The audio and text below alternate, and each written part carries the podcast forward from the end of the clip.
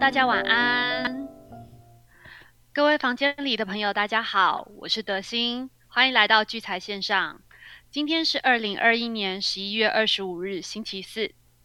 聚财线上现在是每周日、每周二与每周四晚上九点在 Clubhouse 首播，八点五十分呢，我们就会开启房间播放好听的音乐。节目结束后呢，我们就会上传 Podcast。与聚财网的 YouTube 频道，也请大家把聚财网的 YouTube 频道订阅起来，开启小铃铛，这样就不会错过每一集的精彩节目喽。另外，还没有加入聚财线上赖社群的朋友们，可以去 Google 搜寻聚财晚报，找到聚财晚报里面的赖社群。聚财晚报呢，跟聚财线上是共用同一个赖社群，社群里面呢可以讨论聚财线上的话题，也会提供很多的投资讯息，欢迎大家来加入。那最近来打广告的账号又开始增加了，所以 网管在审核资格的时候呢，会比较严格一点。记得加入的时候，务必说你是从聚财线上或是 Clubhouse 来的，CH 来的，这样子呢，我们就很会很快把你加入了。今天凌晨呢两点公布了 FOMC 的会议纪要，与会的多位决策者呢都表示，如果通膨持续的居高不下，不排除呢加快缩减购债与迈向升息。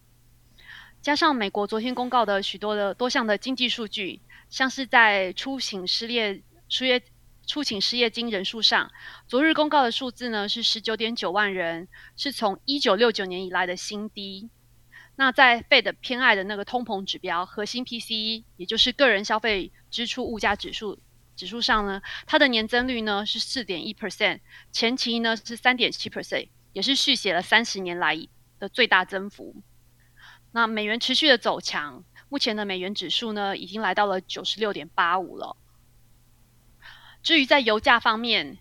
还记得在前几期的开场中，德兴就有跟大家提到过，拜登啊一直很努力的在打压油价，他希望油价能低于八十美金。拜登甚至还联手其他国家一起试出战备储油。可是，在另一方面呢，沙地阿拉伯与俄罗斯则是。带头协调 OPEC，希望他们能暂停目前每个月增产四十万桶的计划，希望油价能保持在八十美元以上。至于油价最后的走向会是如何，那我们就要看这两大势力的角力结果了。接下来呢，我们回到台今天的台湾股市，今天台股呢上涨了十一点六七点，收盘来到一万七千六百八十六百八十六点，成交量三千零二十七亿。在各族群的占比中，第一名呢是电子族群的五十八点三 percent，第二名呢是运输类股的二十三点三 percent，第三名呢是钢铁类股的四 percent。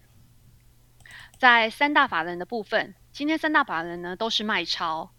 外资呢是卖超八十二点六四亿元，自营商呢是卖超二点七九亿元，投信呢是卖超二点零九亿元。在外资排行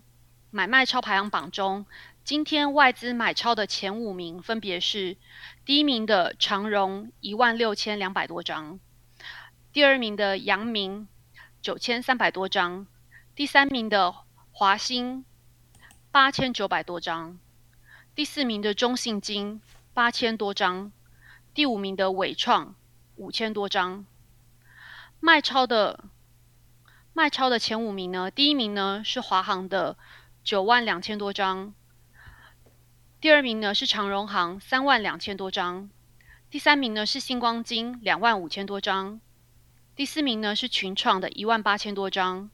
第五名呢是联电的九千八百多张。在投信买卖超排行榜上，今天投信买超的前五名呢，第一名是长荣航两千九百多张。第二名呢，合金两千五百多张；第三名的长荣是一千六百多张；第四名的华航是一千五百多张；第五名的星星是一千四百多张。在投信卖超的前五名呢，第一名是台波的六千多六千两百多张；第二名呢是新泉的四千多张；第三名呢是联电的三千多张；第四名呢是日月光投控的一千五百多张。第五名是晋鹏的一千三百多张。嗯，自营商买卖超的前买卖超的部分呢，今天自营商买超的前五名呢，第一名呢是元大台湾五十反一的一万两千多张，第二名呢是长荣行的五千多张，第三名呢是旗接口 S M P 布兰特邮政二四千一百多张，第四名呢是长荣三千两百多张，第五名是国泰智能电动车的一千九百多张。在自营商卖超的前五名呢，第一名呢是元大沪深三百正二的五千九百多张，第二名呢是新富发的两千五百多张，第三名呢是雅尼的两千两百多张，第四名呢是中石化的两千一百多张，第五名是华航的一千八百多张。那接下来我们就来看一下今天的那个新力股神的一个排行榜，新力股神的前三名呢又回到了之前的。之前的前三名啊，第一名呢就是 M N 五二七九，它目前呢它是持有建准、智威、中保科跟正隆的多单。第二名呢 Kevin Kevin 三三九六八一五，它目前呢是持有中保科、正隆、信国的多单。第三名呢是 B B 二零二零六二八，它目前持有正龙跟信国的多呃空单。接下来我就把时间交还给瑞奇哥，瑞奇哥在吗？哎，德兴我在。瑞奇哥晚安。德兴晚安。那各位聚财线上房间的朋友，大家晚安。我是吴明哲。那我在聚财网的网名是瑞奇五八。好，那今天是礼拜四了，而且是在这个所谓感恩节之前，所以我们今天的标题就是写感恩节，感谢有你啊，就是说。感谢各位各位聚财线上房间好朋友，大家这一将近一快要一年的一个时间的支持哦。其实我们大概从农历年后讲到现在，也快到新历年了。那这其实是还还蛮感谢。原本一开始是一个一个不经意的开始，但也也就讲讲的讲到年尾了。好，那。回到这个这礼拜台股的一个节奏啊，如果我们从星期天、星期二到今天的话，我帮大家稍微复习一下。星期天的话，我规划这个礼拜其实就是一个你去观察到底支撑到底能不能防守。那这个支撑最重要的位置大概在一万七千五，所以我们星期天的标题是这个一七五啊，就一七五如果有手的话，就继续一七五。一起舞就继续继续舞动股价的节奏，所以你可以发觉到现在一万七千五仍然守得住。那守得住，经过了这礼拜到今天礼拜四的都守住了。那守住的意思就是代表我跟大家礼拜二提醒的，就是说现在来到了这个十一月的月底。那从十一月五号的一个表态上攻到今天为止。其实就是一路垫高的过程。那当然，从上星期五到今天是等于挑战一万八之后，开始连续做了回档。那大家也许会觉得说，哎，这个接近一万八可能很很很担心。但是你可以特别来观察，就是说，从新上星期五到今天的回档，这个幅度其实非常的。非常的少哦，也就是说，上礼拜五的这个高点是一万七千九百六六十六十几点，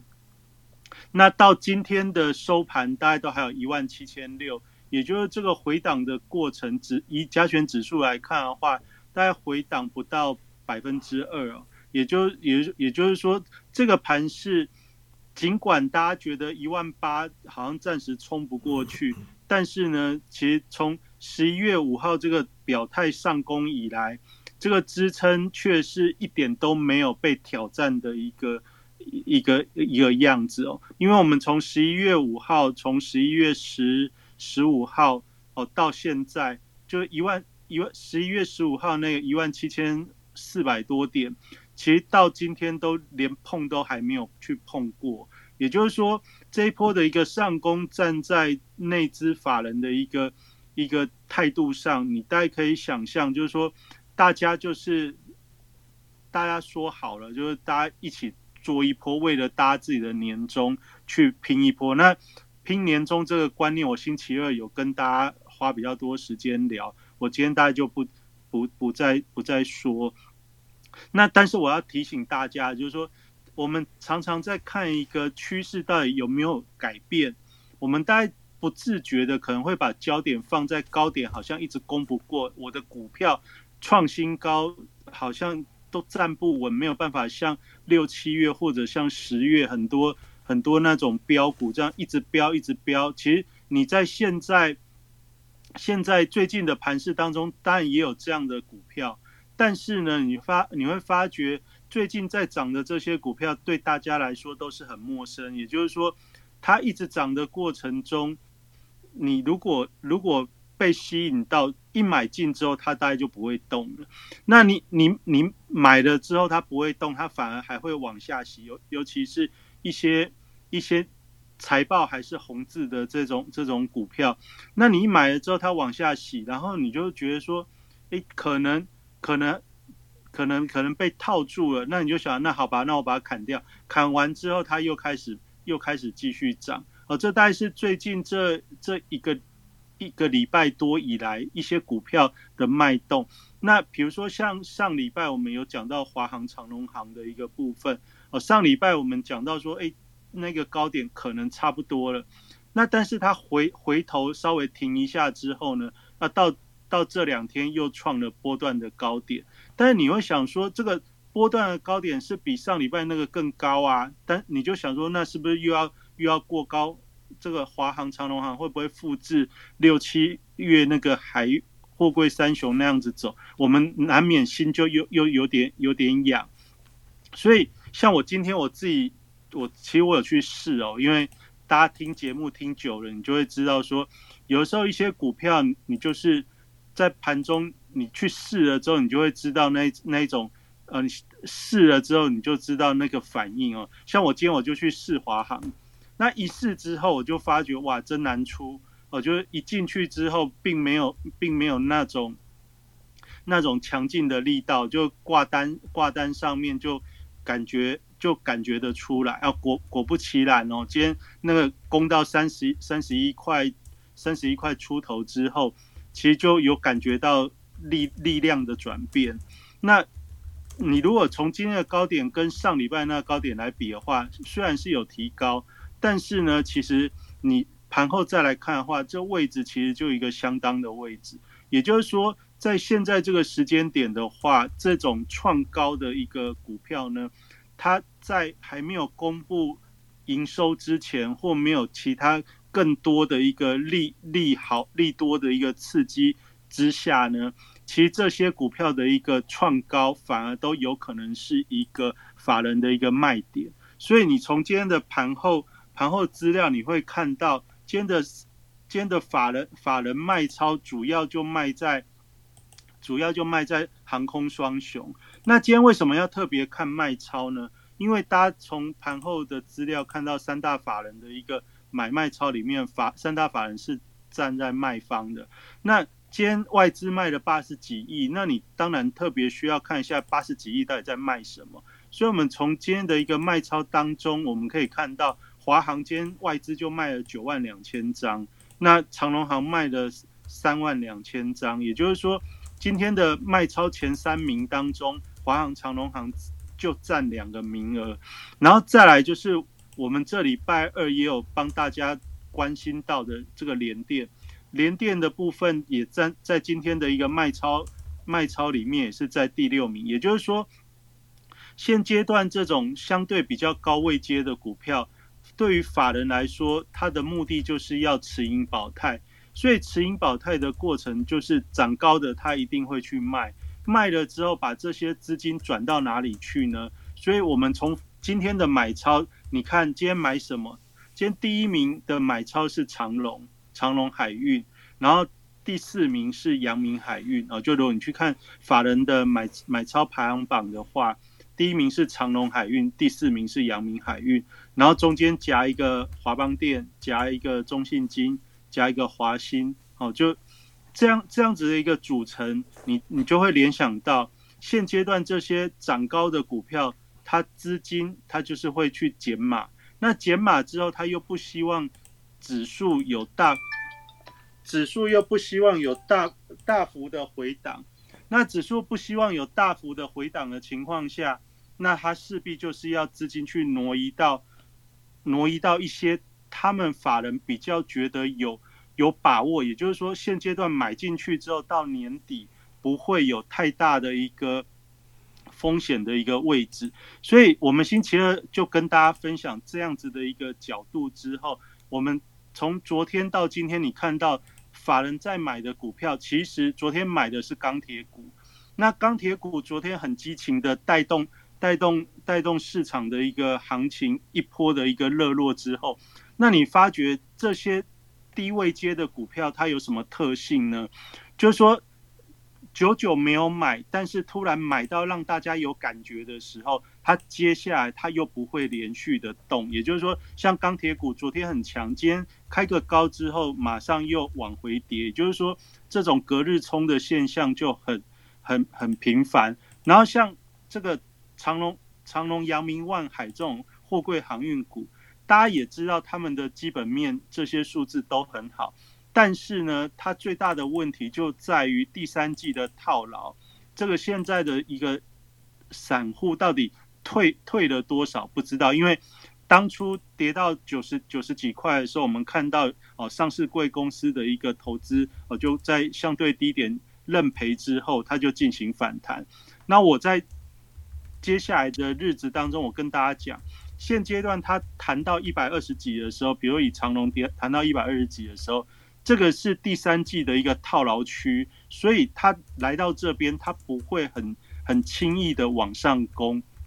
那在这过程当中，它来来回回，你会注意到一个重要的特性，就是说它回的时候幅度其实不会不会像第三季那样子，就是下跌幅度会很大，它反而是会用一个缓慢的一个下跌状况。然后涨的时候呢，也同样的，它也是涨完，比如说像钢铁昨天急涨之后，今天就会回一些下来，让两天的一个涨跌幅，让你就会觉得说这个幅度其实就就一般般，也不会很激烈。这这样子的一个过程，就会让做短线的人，其实你只要进去就会黏住。那进去就会黏住的时候，大家就要注意的。这些低位接的股票以后就会有一个很好的进场点。什么样的很好的进场点？就是说，接下来可能随着国际局势，假设到了十二月、十二月、十二月中以前哦，就是这个期指结算以前，假设有一些什么什么国际性的讯息，就是突然发生，那可能会有一个指数突然有急跌，或者这些股票会好像突然。突然就就就跌比较多，那那个时候其实是一个这种低位接的重要观察点，也就是说最好是发生在什么时候？最好发生在呃就是五号以前，就是十二月五六号以前，就是在这个呃营收公布以前啊。如果因为今天是十一月二十二十几号嘛，那十一月二十几号到十二月五号之间，现在大概还有一个礼拜左右的交交易日。最好在这未来的一个礼拜当中，最好有一个什么样的一个讯息，可以让指数可能跌跌比较多之外呢？那这些低位界，不管是面板股、航运股，或者或者是钢铁股，其实这些股票从低点低点反弹起来的过程中，大家都会觉得反弹没有力，反弹没有力，所以你只要想做短线，一进去你会发觉没有像以前。那样子好跑，就是进得去不一定跑得掉。那进得去不一定跑得掉的时候，这种这种筹码就最怕的一件事情就是突发性的一个利空，让这一段时间进去的人呢就会害怕，害怕之后会会会因为下跌的关系而反而会停损。那也就是说，也就是说。接下来，如果在未来一个礼拜当中，不管是大盘，不管是这些低位接的股票，如果有比较急跌之后，那你反而可以去注意，急跌是连续性的，还是只有短时间的？所谓的短时间，就是说跌了一一两天之后，诶，它又停住了。那跌一两天之后又停住之后。未来只要成交量在放大，它就有可能来挑战第三季的这些套牢区。也就是说，比如我们看这个货柜货柜三雄，像长长龙，现在大概来到一百二十五上下，其实就一直被压着。所以你可以发觉到，在一百二十几块这边，其实它就是一个持平的状态，但下去的过程你也看不到它有下杀的幅度。同样的，像面板面板股友达、友达群创，甚至连彩金也都有这样的现象。那钢铁的部分也是这样，就几乎都是一个小涨小跌的一个盘整。那这种盘整的状态，其实站在今年基本面的一个讯息来看的话，就是前三季的财报，现在大家也都知道了。那大家都知道的时候，就会有一些比较波段性的持有者。或者是最近最近跟着法人哈，就在做太强换换有有基本面本质的股票的投资人，他就会往这个方向去去做卡位。那去卡位的时候，我跟大家分享一个一个概念，就是这些有有真正想要把股价去做推升的这些这些有实力的。巨金大户呢，其实他就是在等一个时机，等什么时机？你在等你会害怕的时候，他把它打下来，让你去停损。停损完之后，停损完之后的再上攻那一次才比较有可能会是真的。那这个时间点呢，我认为有可能会是在十二月，就是十号以前就公布了十一月份营收，或者是到了新年，就是一月十号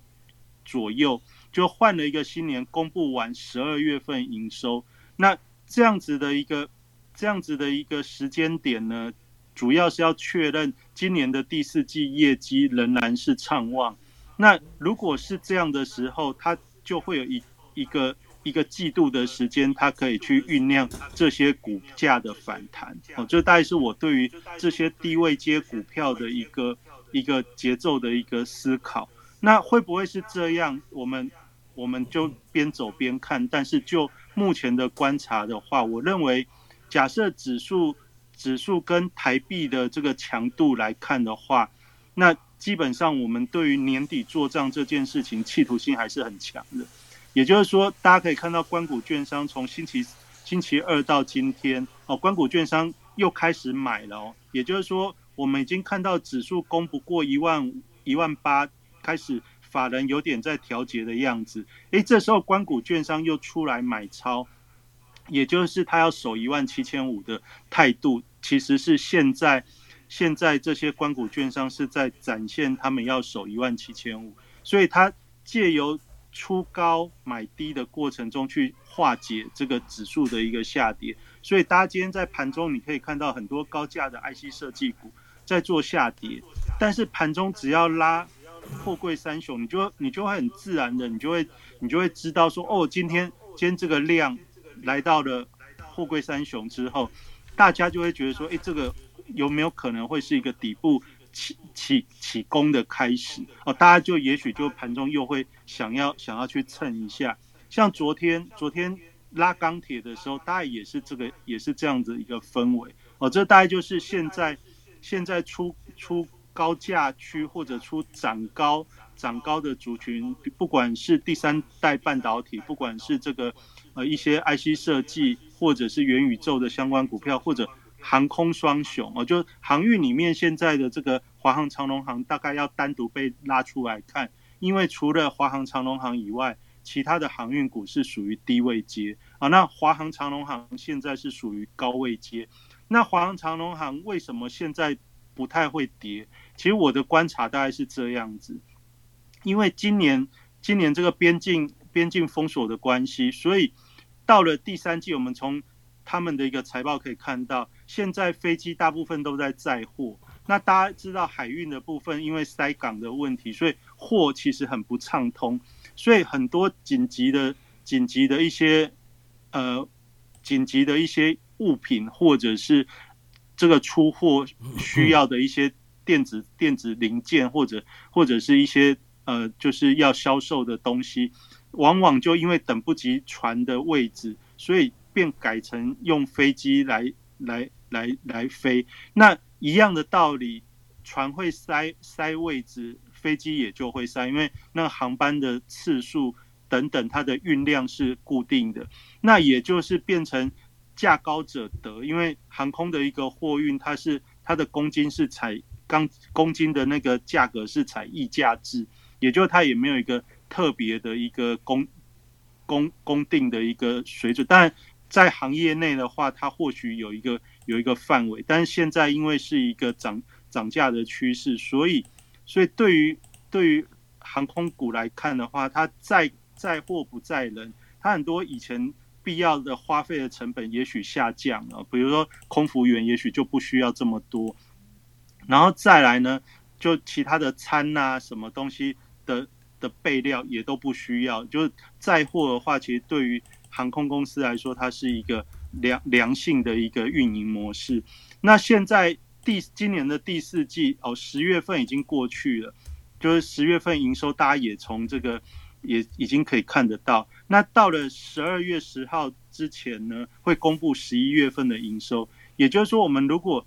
要看这个华航、长龙航，它的高点可能会在哪呢？你大概就可以去注意，就是说，大概公布了这些营收的好消息的时候，大概就会又会是一个波段的高点。那但是现在法人为什么都都不会去？大卖这这个股票呢，最主要的原因就是你从第三季的一个运营状况，你可以知道说，他们现在一季可以赚赚的钱，其实已经可以估得出来。所以第三季这么好的情况下，第四季第四季十月、十一月、十二月，这个基本上基本上也大家可以看得出这个趋势是继续好。也就是说，等到一月十号左右公布完十、十一、十二整个第四季的一个营收之后呢，我认为。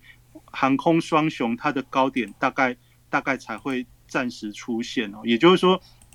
以现在来看的话，一方面可以运用运用这样子的一个全值股去稳定指数，拉抬民心哦，就是让股民的心在年底的时候不会不会散掉。就是有两个飞机引领大家飞向股市的天空，你大概就不会不会觉得说这个没有行情，因为你只要看到有有一个。指标性的股票不停的在创高，那但是你如果现阶段这种不停创高的股票呢，你想要参与，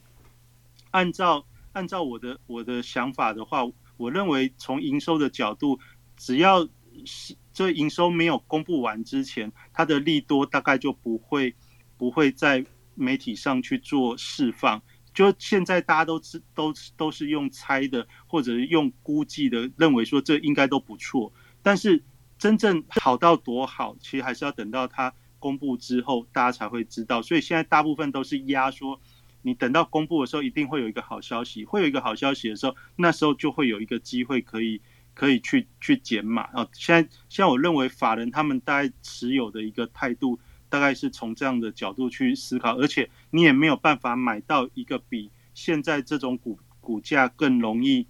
更容易想象，哦，更容易评估的一个族群，哦，所以大家，大家，我认为法人会一直持续持续买，是这样的想法。那今天为什么会卖呢？因为在短线上，除了法人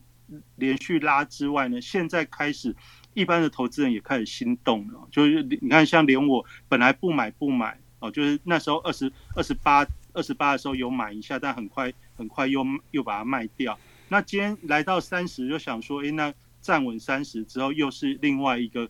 另外一个崭新的天空哦。因为经过至少也经过上礼拜的一个整理，但是一买下去就大家就知道说，这个还这个还是没有特特别特别强烈的企图心。也就是说，在现在现在没有特别的一个讯息之前，这种连续涨高的相对高档股哦，那除了航空的长龙航、华航之外呢，大家也可以看到今天这个跌幅比较多的，哦，就跌幅比较多，就是这些这些 IC IC 类的一个一个股票哦。你待从从跌幅排行榜里面可以看得到，今天跌幅排行榜里面，像翔硕啊，或世新、金利科、M 三一、利基、经验、金鸿这些这些高价的族群，或者这一段时间。所谓的标股，今天大概跌幅都在百分之三到百分之五以上，也就是说，现阶段这些你之前一直听到的，呃，这个不管是元宇宙的一个发酵，或者是第三代半导体的发酵，或者是或者是这个呃 USB 四点零啊，或者低轨卫星等等这些综合起来，你一直听到的这些题材，从现在你大概就会发觉到市场它就在这边去资金去做退退出，哦，就是从这些高价的族群，毕竟这些股票都不是只有涨涨一点点，都是涨倍数的，大部分都至少涨五成到一倍这么多，所以在这边他们会有卖压，一定一定是正常的。那在这边获利了结的一个卖压，也就是说，这种从从九月底十月到现在。就是现在在这两三个月相对高档的这股价在相对高档的这种股票呢，我认为接下来你至少要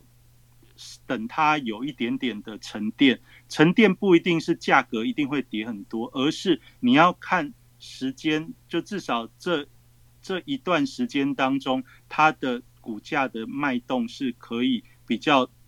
沉稳一点。哦，比如说今天我刚才。从跌幅排行榜看到的这些股票呢，它在今天的跌幅大概都开始有五趴左右，呃，蛮多蛮多五趴左右的跌幅。那它会不会连续有好几天这样的一个跌幅？哦，那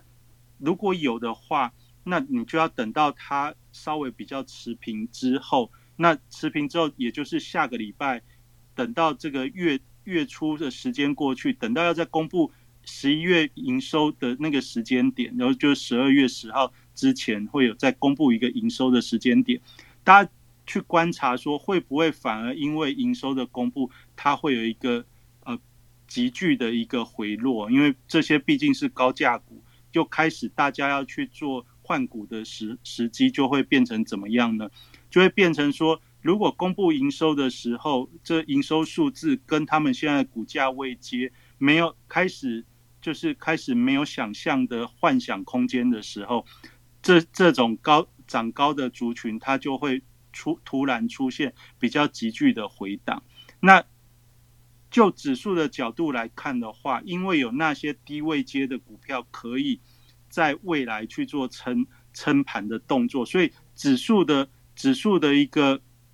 回档，也许也许这种高换低的过程当中，它。不会有太大的一个影响，但是呢，对投资人在做股票的个股操作的时候，就会产生很大的一个变化。也就是说，你现在一直追逐这些题材题材股的时候，你万一现在是小套哦，那小套的过程，等到营收公布之后，如果出现急跌，你就会变成一个中套。那中套的时候，就会比较容易产生心理情绪上的波动。那那那个时候，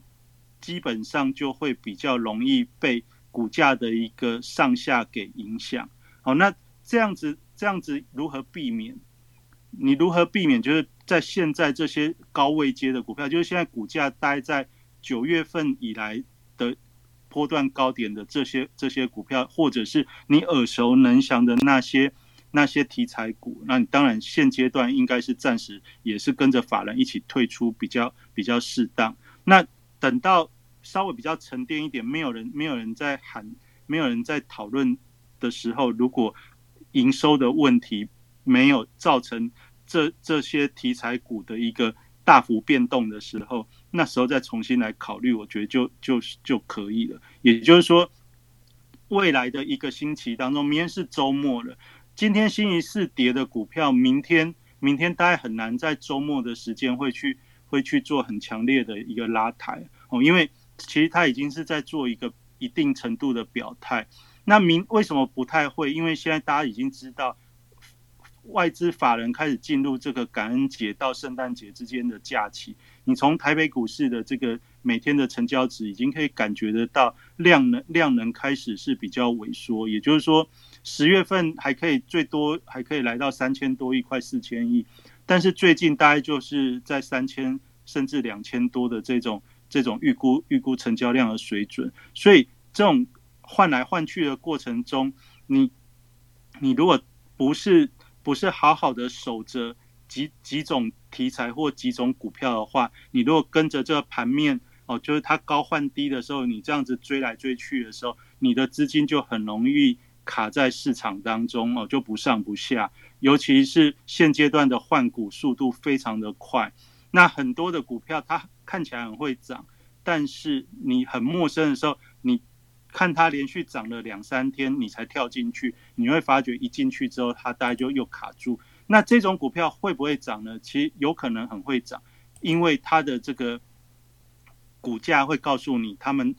他们这个股票其实对于股价是有有企图心的哦。大家还记得我礼拜天有跟大家讲说，很久没有动的股票，在礼拜上礼拜五的时候，哦，就一些像什么核心呐，哦是玉金光啊，或者是正达这种股票，那很久没有动的，其实在上礼拜五的时候就。就有出现了。那这些股票，它也许不是一直持续的有有有有喷出，因为这些股票之所以会很冷，今年比较冷，是就今年它不是不是它的一个好消息的时候。但现在到了年底的时候，它也希望可以展现一下、蹭一下热度的时候，它就会有一小一小波或短波的一个。一个一个一个区间行情，那这这种大家耳熟能详、以前比较熟悉的股票名字呢？那这种股怎么做？就是它，如果你已经有注意到某些你已经以前常常做的股票开始好像成交量开始放大了，那你就是等它涨起来之后，后面的一个回档，你就可以去，你就可以去做做承接，那它再起来。在涨的时候，或者看到报纸又放好消息的时候，它拉起来，你就把它卖掉，就是比较区间性的一个一个操作。这大概是在未来一个礼拜的时间当中，我觉得是比较可以可以可以思考的方方式哦。因为在这个营收公布前，法人又有一些放假、一些一些一些做工的情况下，这个量能势必势必是会比较会比较平淡。那只要是比较平淡的时期，通常就是一个盘整的时间。那股票既然轮动又很快的时候，所以我们大概就是以不不动来来来应变哈。就是说，你看好哪个族群，你看好哪个题材，你不妨就是专心做做那个，而不要去不要去跟着行情的盘面去去变动。那有回的时候。去承接，然后有好消息的时候去去做卖出，也就是这种反向反向操作的一个机制，大概就是最近我认为至少在营收公布前是比较比较适当的。那从盘面上，我们大家也可以看到，在回档的过程中，虽然虽然关谷券商啊，或者是或者是一些内资针对特特定的股票有有在有在资金进驻。但是呢，从外资的角度，我们今天从台子期的外资的一个未平仓空单又重新来到两万口，这大概是这一个月以来一个月以来比较少出现的一个现象。也就是说，他们尽管看好年底的一个行情，但是现在即将要放假的时间，也有一些避险的一个意识。那既然会有这种避险的意识的时候，也表示说，大家对于在至少在现阶段要去冲高点，大概不会不会有有有共识，也不会有那种特别想要想要去冲关的那一种那一种企图心。也就是说，就算今这个台股的一个指数高点有可能还会再过高，但是我认为这也许就是要等到呃年底年底特别要做账的时候，或者是等到明年的年初啊，就是。希望希望博一个好彩头啊，就是就是想要想要在营造那种热络的氛围的时候，我觉得在实际上可能会到年底或者明年的开就是封关之前哦，这大概是我我对于这个台北股市现在的一个想法。好，那明天的话，呃，周末，所以一样的道理，跟上礼拜的提醒是一样的，涨高的股票。不要在盘中看到它急拉，特别是九点半以前的急拉，你千万不要去追，太太去追啊！因为一追之后，你会发觉到了十一点之后，就大概就它就就软掉。就今今天的盘面，我追了好几个股票，我特别有感哦。就是我就想说，哎，试试看，好久没有这种想追股票的心情。但是昨天的钢铁股真的激励到我，所以我今天今天特特别特别。把从昨天里面挑了一些股票，特别去追追看。哎，一追之后，我就发觉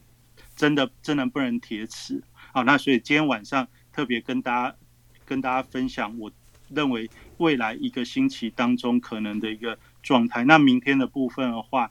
只要指指数能够守支撑，就是一万七千四、一万七千五，股票都仍然会有继续轮动、轮动去去做账结账的一个企图啊。大概就是也不需要暂时看得太太坏，因为你看关谷券商的动作就知道，就会一直踩刹车哦。这大概就是我我的想法。那那今天我的分享大概是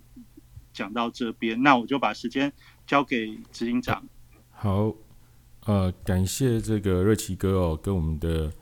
分享哦，而且他还会亲自自己去这个追股票之后，发现一些状况，还会跟我们说。那特别是这个还有很多这种台股密码哦，就是各种这种数字哦，明哲兄都会跟我们分享很清楚哦。那我相信在这个呃我们聚财线上的朋友听起来哦，长期追踪的应该都呃很有收获。那呃今天是这个感恩节哦，那。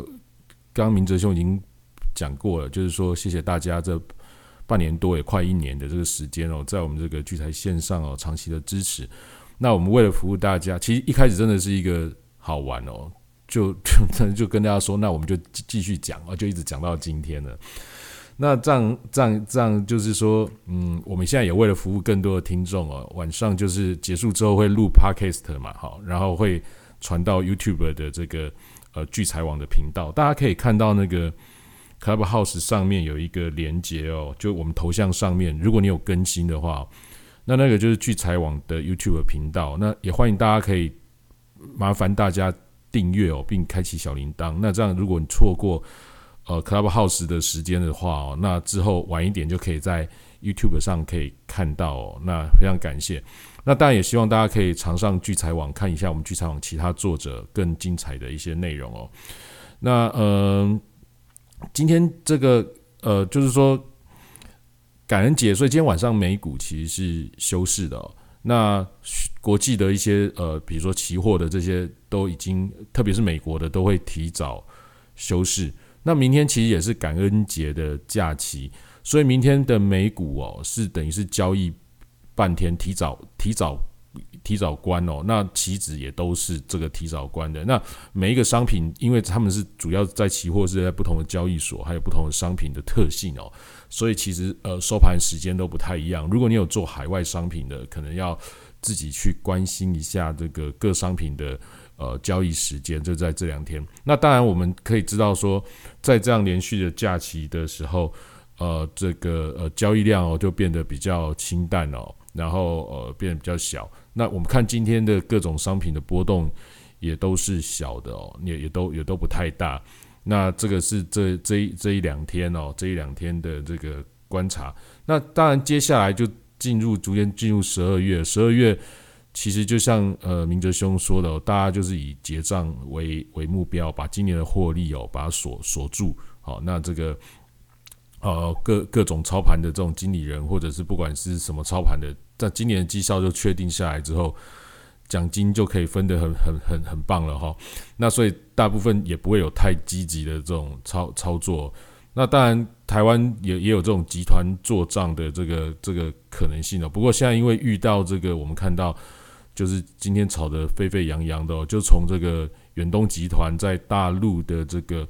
呃。被说他是这个呃这个支持台独的企业被点名之后，那现在要陆续可能要点名其他的企业哦，所以变说一些集团或者是一些呃这个这个呃企业哦，大家也是非非常的困扰跟紧张哦。那不过就我们在台湾来讲，我们也知道这些企业其实本来就两边压住嘛哈，他就两边不得罪，基本上都都会捐款了哦，因为企业本是生意人嘛，那。我们也不能说生意人这样子很糟糕，因为他也是为了做生意，也很多股东嘛。这是企业本本身就是以赚钱为目的的嘛，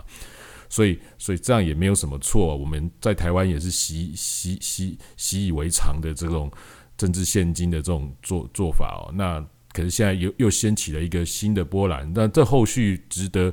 关注哦。那它当然也可能会影响。呃，下周、下下周或接下来几个月，台湾股市的一些变化哦，那呃，大家也要注注意哦。那我看好像很多群主一直在流传一些名单哦，那也公司也很多在澄清的这部分哦。那呃，我的想法是这样啊，如果你是投资呃这些股票的哦，反正就尽可能避免吧，哈，因为我们在很早之前我就跟各位说了，只要跟中国哈比较结的比较紧的这些企业哦，在在在大概半年前，我就一直提醒大家，就是尽量尽量能闪则闪哦，不要去投资在大陆结的比较紧的这些企业哦，因为也不是说什么政治什么，就是因为他们也在做一些调整，我们就是尽量避免，尽量避免。那在这半年来，如果你避开这些，其实主要的风暴基本上都没有没有任何的问题，都不会中这些问题哦，所以其实。呃，现在依然是这样的看法，我们就是尽量避免这样子的投资在跟中国结的比较深的这些企业哦。那讲一下台股哦，因为我我每次都会跟各位聊到台股的一个方向。那在呃哪一天，在在那个时候一七六六六那一天吧，哈，一七六六六那一天，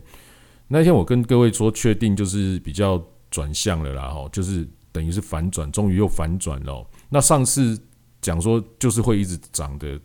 就是持续了一段时间嘛。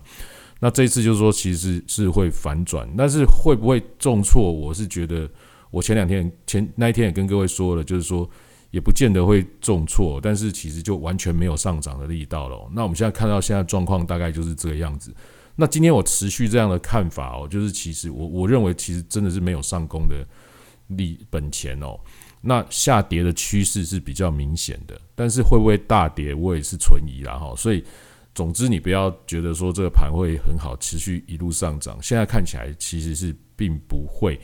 好，那但这不代表说以后不会可能真的就是又上一万八、一万九、两万，并不可能。也就是说，可能在未来的几周以内，大概是这个样子。然后，那会不会到明年一月怎样趋势又不一样？因为我们现在看到的一些状况哦。就是我们看到的这个，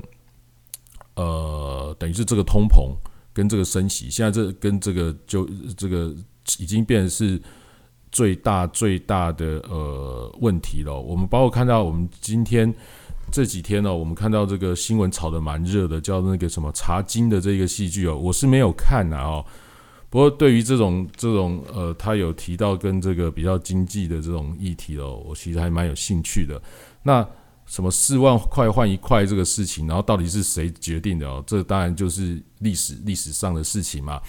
不过你看，我们现在当时的这种恶性通膨哦，造成这样子的状况，其实现在也有地方正在上演，也就是土耳其的里拉哦。土耳其的里拉这个近期哦，特别有一天跌了十五趴，前两天吧哈，跌了十五 percent 哦。然后土那个苹果的网站紧急的就是停止在土耳其。那边的销售，因为那个汇率波动过大，那他的事情是因为土耳其的这个通货膨胀哦很严重，然后他们的总统依然坚持哦要降息，然后再再释放更多的资中资金，使得这个里拉就是继续的大幅的崩盘。那里拉在这十年来其实已经崩跌的非常非常严重了，就是让一路走跌，一路走跌，一路走跌哦。那我们可以看到这个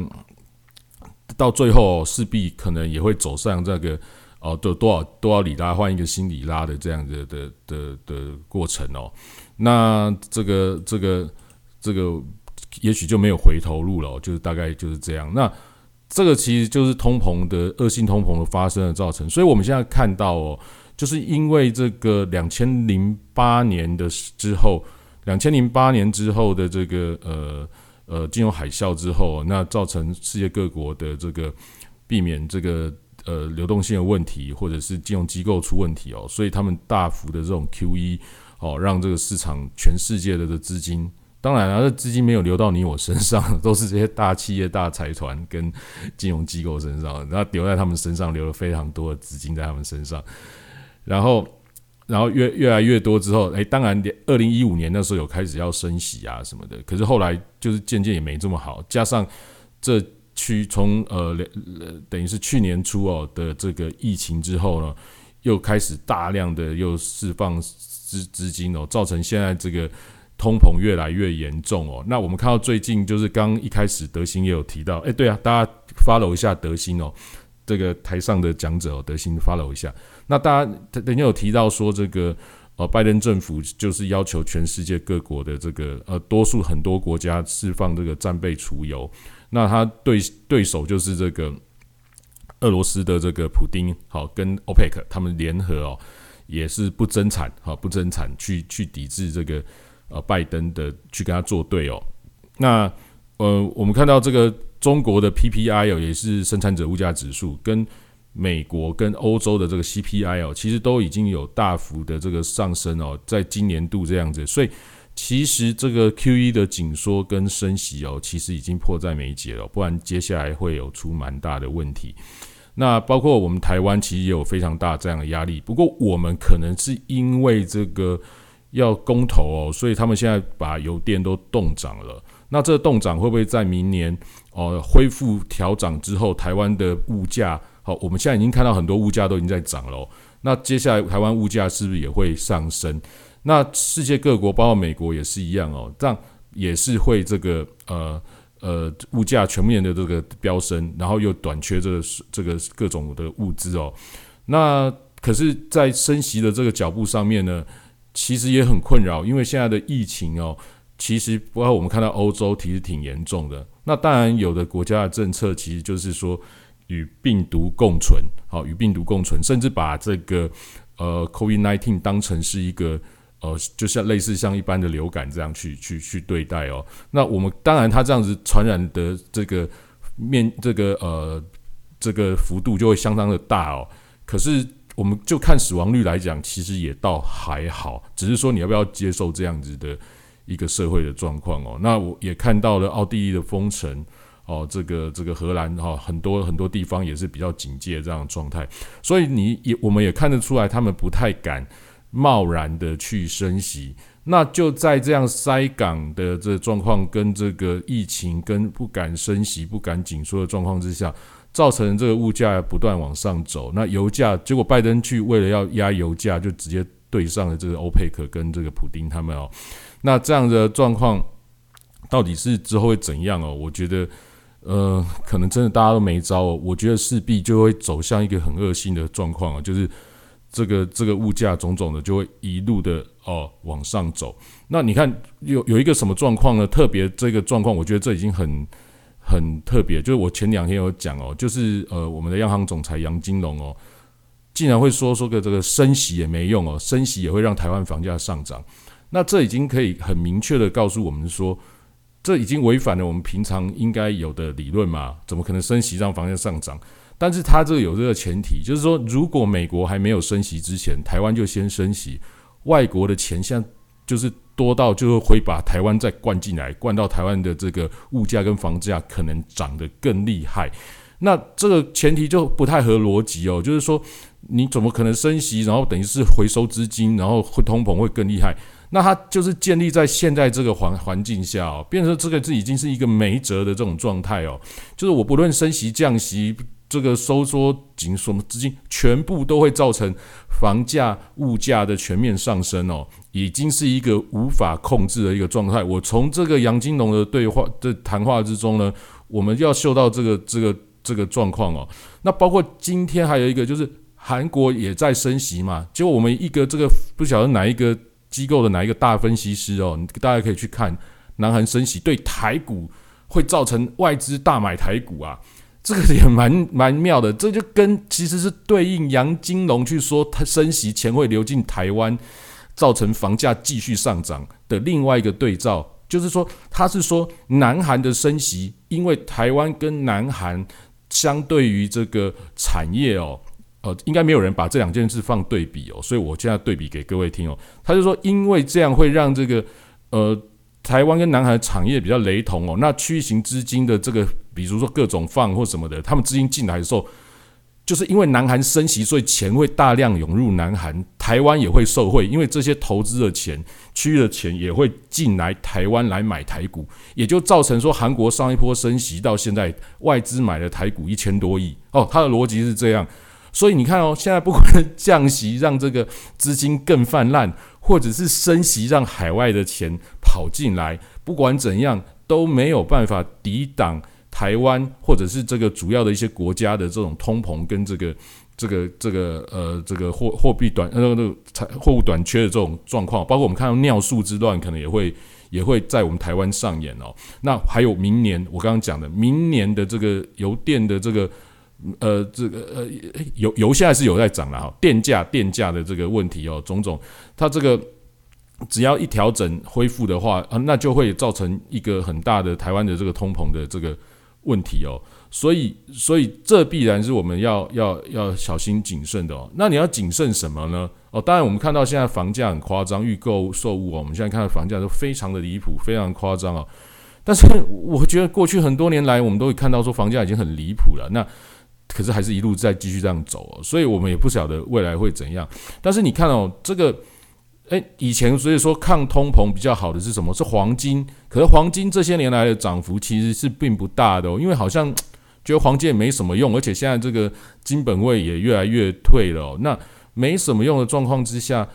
诶，那我们看到抗通膨好像蛮有用的是什么？诶，好像是股市诶。就是股市的状况之下，就是你不管是投资美国的这些股票的指数，或者台湾你投资的指数，似乎好像是一个很好抗通膨的。为什么？因为大型企业的获利其实是越来越好的。也就是说，这些资金释放都释放到这些大型的企业，反而你的这小额投资人，我们自己做生意赚不到钱啊，傻傻的，干脆去投资大企业好了，好像还可以跟着去分一杯羹哦，似乎是这个方向哦。所以我说。所以我才会说，未来的几周，诶，以下来看，可能就是年底结账。可是明年会不会其实不见得股市是会不好的哦？我觉得这也很难说，这也很难说。所以，所以在这个不要太，就是说各种定论，我们都不要太早下。反正你每天哦，就是礼礼拜日、礼拜二、礼拜四盯着我们的这个。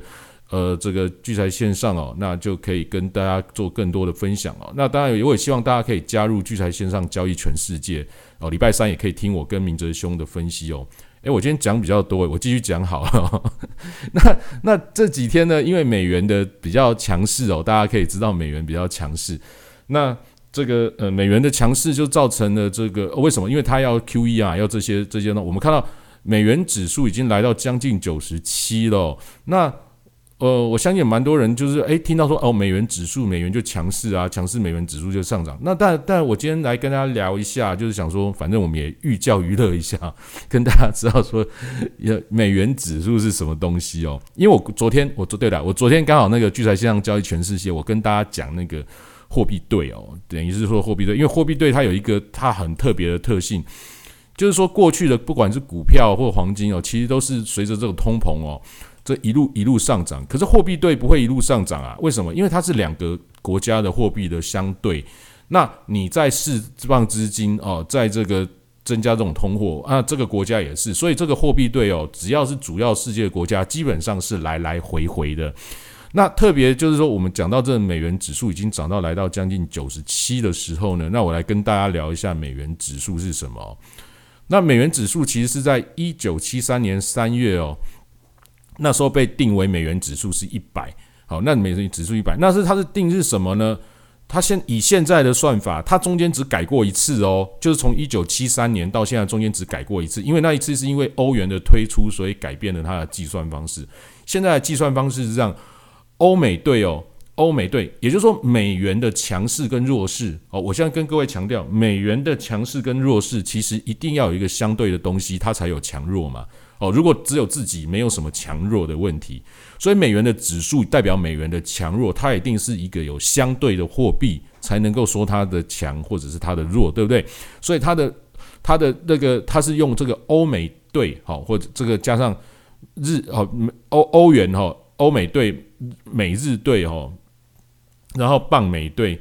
加加再再加加币哦，这去来做一个这个组合，也就是说，欧元占了五十七点六 percent 哦，日元占十三点六 percent，英镑占十一点九 percent，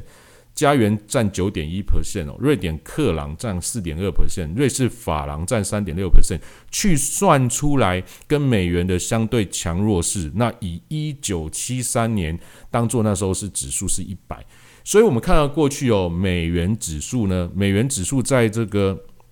最高来在大概在一九八五年的时候，有曾经来到一百六，也是说那时候美元是最强的时候，到来到一百六。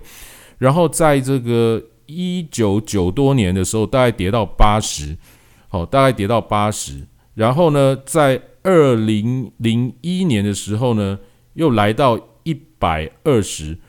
然后在二零零八年的时候掉到七十二，也就是美元指数最低的时候哦。然后大概就在七十跟八十之间来回，一直到二零一四年、一五年那时候，因为要开始升息了，所以拉到了一百，哦，拉到了一百。那你看看哦，二零一五年拉到一百之后呢，就在大概一百零四跟八十之间做震荡，到现在又回到快要一百的位置哦。这就是美元指数哦，这就是美元指数。那我前几天是不是跟各位说，美元这样子，其实我觉得美元指数破一百是非常有可能的哦。美元指数破一百是非常有可能。那可是我们看反观新台币，新台币又特别的强势哦。所以你看，我们就可以看到说，央行根本不敢动作，因为央行只要一动作的时候，它只要升息哦，其实其实这个新台币会更强，热钱会继续涌入，然后加上因为新台币更强之后，造成我们的这个。呃，这个出口的产业哦，你看对这个半导体，台积电当然是没差哦，可是有些毛利比较低的，可能就会比较辛苦哦，所以就变成说，像卡着也不可能动，不可能动的时候，我们就可以很明显的看出，央行是不可能收缩资金的。那它当然会在这个呃房价上面的一些政策策做一些呃措施哦，去压抑房价。可是我们先不管房价，我们已经可以看得出来，其他的其他的这些涨价潮势必。是迎面而来哦，那我们个人或怎样，其实大家都要做好这个准备哦，就是说能赚钱的尽量多赚哦，能够稍微节省的稍微节省一点哦，因为之后的这种价格哦，各种价格可能就会不不可挡了，不可挡。那这最后要怎么解决哦？当然就变成说，可能就会造成一个经济的一个衰退。好，经济的一个大萧条、大衰退才会调整到恢复正常的状况之下。可是呢，这个大萧条、大衰退会不会在明年、后年就发生？其实也不一定，因为他们可能会持续的做这个供给，去等于是最后的去再救救个几年哦。那最后我们才会看到。那可是会不会根本也看不到？我就像我之前讲的哦，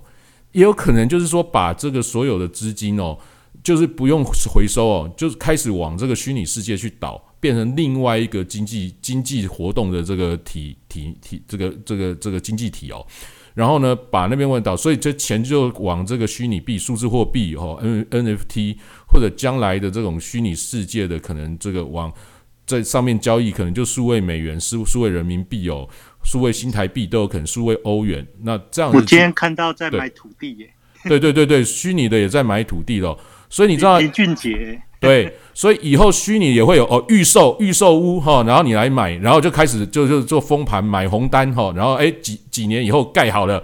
然后你们就可以住进去了，就可以在里面虚拟也可以买土地买什么哦，所以把钱往那边倒哦，就是他们的一个阴谋哦，就将来就是说哎，希望这这个不要垮，因为垮掉的时候呢，既得利益者哦，他们可能也会。就是呃，如果你政局不稳啊、动荡啊，甚至这个改朝换代，甚至世界动乱哦、战争，其实对他们来讲也不好。所以他们是希望所有的既得利益者，就是希望这个局面不要改变，因为他就已经是既得利益者，你越不改变，他还是既得利益者啊，他就可以获得更多的资源哦，所以他会试图去导向这个虚拟世界。所以这就我跟各位讲的，就是说。元宇宙这件事情也不是，就是说，哎，不要太激情，但绝对不要放弃，因为这绝对是未来全力会往那边去导向，把人民往那边导的一个方向哦。所以这个，这个也是我们投资上要去的。也就是说，我一直在讲，我们就是就大企业、大财团垄断这些资源，那变成我们也没办法，只好去投资他的股票，跟着去喝喝点汤啊，哈，这样这样这样也是也是也只能这样子了。那。会不会真的造造成说我讲的这样走，我们就边走边看哦。也希望大家每天可以听哦，我们聚财线上好，明哲兄对于台股哦跟一些趋势的分析。那我跟大家聊一下国际的一些局势啊，或者对财经总经的一些看法哦。那相信给大家会有一个不一样投资的一个想法跟收获。好，那我今天大概讲的比较多，那也希望没有从头听到尾的人，晚一点可以去听 Podcast 跟聚财网的这个 YouTube 频道哦。非常感谢大家！如果你觉得我们今天讲的不错的话，也欢迎大家在那个我们聚财线上的赖社群哦，给我们多一点鼓励哦。那因为我们就一直无偿的就这样每天这样讲哦，感谢大家。那聚财网上的东西也，请大家多支持哦。聚财点数啊，或者我们的线上影音哦，聚财讲堂或者我们卖的课程跟书，大家都可以多支持支持起来哦。好，还有这名这个一些课程哦，也都是哦。好，那我就不一一点讲了，大家可以自己去找。非常感谢大家今天晚上的收听哦。那我们今天是星期四嘛，我们下周的下一次的是的节目时间是星期天晚上九点钟哦，也欢迎大家可以准时收听。那觉得不错的话，也分享给你的亲朋好友一起来收听，或者是晚一点听 YouTube 哦。感谢大家，我们今天节目到这边哦，再见哦，拜拜。我放音乐，请大家 follow 台上讲者哦，谢谢。还有上面有这个 YouTube 频道，大家加进去订阅起来，谢谢大家喽，晚安。你的兄晚安，晚安，哎，德兴晚安，晚安，晚安，晚安。